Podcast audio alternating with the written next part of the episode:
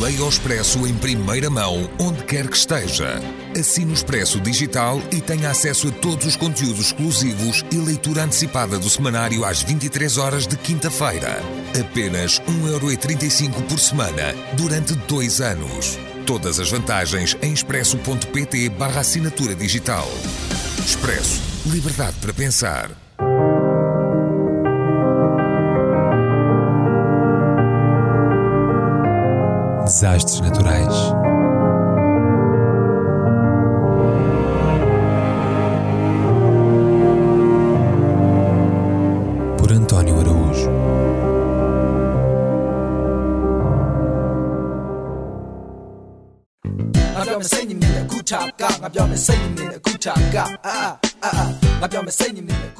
Zayar Tao, oposicionista de Myanmar, estrela de hip-hop e lutador pela democracia na antiga Birmânia, condenado à morte aos 41 anos. Chocante, disse o representante das Nações Unidas, associando-se à condenação do governo alemão, entre outros, da Amnistia Internacional e da Human Rights Watch, cuja responsável para os assuntos asiáticos adiantou um detalhe atroz. A família só soube da sua morte pelos noticiários e não teve sequer o direito, o direito humano,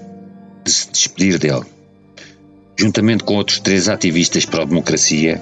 foi enforcado na alvorada do passado dia 23 de julho, na famigerada prisão de Insane, perto de Rangoon, conhecida pelas suas condições desumanas e pela prática reiterada da tortura. Zayar Tao, também conhecido por U Piu Zayar Tao ou Zeya Tao, barbaramente morto aos 41 anos, nasceu em Rangoon em 26 de março de 1981 e era filho de um antigo reitor universitário e de uma afamada dentista, tendo estudado numa das mais antigas, prestigiadas e caras escolas da cidade, o Liceu número 6 de Botataung. Após o que frequentou o curso de farmácia, mas acabou por se formar em inglês na Universidade Yadanabon, em Mandalay. Ainda estudante, criou uma banda de hip-hop, o Zessid, que lançou esse género musical em Myanmar. Com o seu álbum de estreia, Beginning, um imenso êxito de popularidade, permaneceu no primeiro lugar dos tops por mais dois meses. As letras,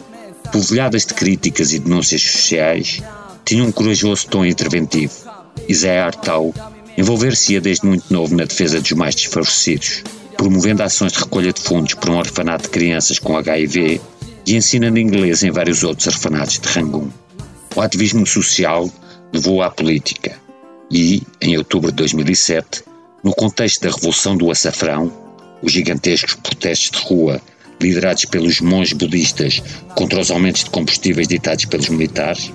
que em certos casos chegaram a subidas de 500%, Zé Artal fundou o grupo Geração Onda, um movimento pró-democracia que surpreendeu pela originalidade dos gestos. Além de inundarem as principais cidades da antiga Birmânia com panfletos e grafitos contestatários, difundiram Urbi et Orbi o filme Rambo, proibido pelas autoridades, no qual o herói, protagonizado por Sylvester Stallone, lidera um bando de mercenários que resgata um grupo de missionários cristãos sequestrados pelos militares. Não admirou, pois, que em março de 2008, Zayar Tao e outros membros da sua banda fossem detidos no restaurante Rangoon sob a acusação de posse de drogas e depois, obviamente, torturados e condenados a pesadas penas de prisão. No caso dele, cinco anos de cadeia e mais um por posse de moeda estrangeira, num total de 20 euros. Tal cumpriu pena na prisão de Kautang, sendo libertado em maio de 2011.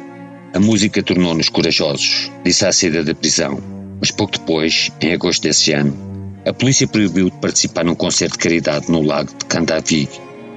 num sinal de que continuava sob o olhar atento dos militares,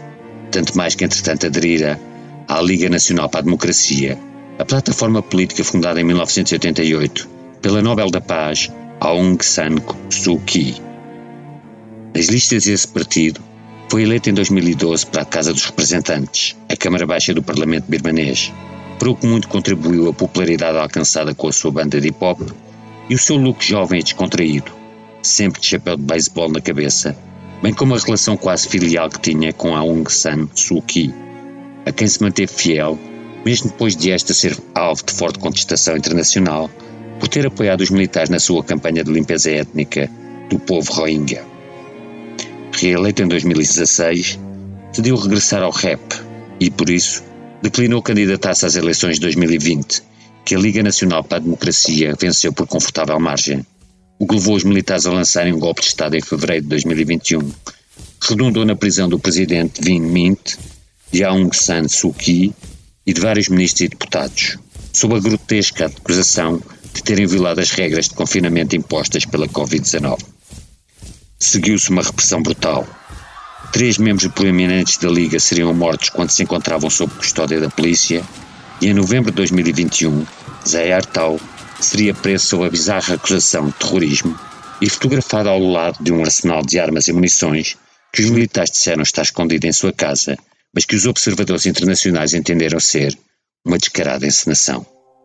Em janeiro deste ano, foi condenado à morte e a execução esteve anunciada para junho, sendo concretizada no mês seguinte, juntamente com três outros ativistas pró-democracia, incluindo Kiev Min Yu,